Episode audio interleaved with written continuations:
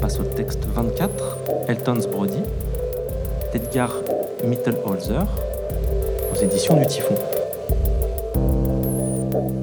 J'ai lu nombre d'histoires horrifiques, tant factuelles que fictionnelles.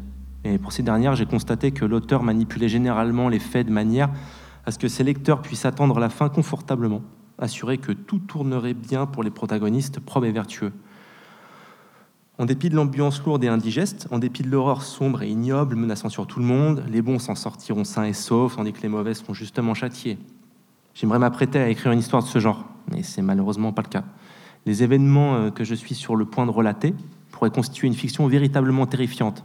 Et si j'étais bon journaliste, ou mieux encore euh, romancier, je pourrais le colorer joliment et y adjoindre pléthore de frissons, puis réarranger les situations afin que les bons et les vertueux s'en sortent, non seulement sains et saufs, mais puissent également vivre heureux et avoir beaucoup d'enfants. Malheureusement, je ne fais que dans l'art commercial et dans la pâture de paysage à mes heures perdues. Je sais manipuler les couleurs sur une toile, mais pas celles des mots sur un papier.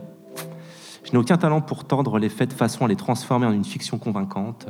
Je vais donc devoir me contenter de faits bruts. C'est une histoire atroce, mais alors proprement horrifique. Et j'encourage quiconque, ne se sentant pas le cran d'affronter la véritable horreur, à ne pas lire une ligne de plus. Bon, pour ceux qui s'en estiment capables, eh bien allons-y. C'est au quatrième soir de mon séjour à Elton's Brody que les choses, pour ainsi dire, commencèrent à déraper. En réponse à un léger coup porté à ma porte, j'allais ouvrir à la vieille dame, Mrs. Cave.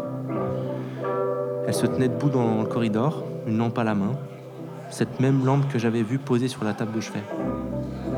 Sa chambre se trouvait en fait du même côté de la maison que la mienne.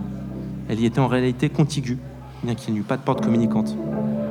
Petite, fluette, légèrement grisâtre, Mrs. Cave avait un visage doux, mais alerte, ainsi qu'un regard bleu pâle et pragmatique.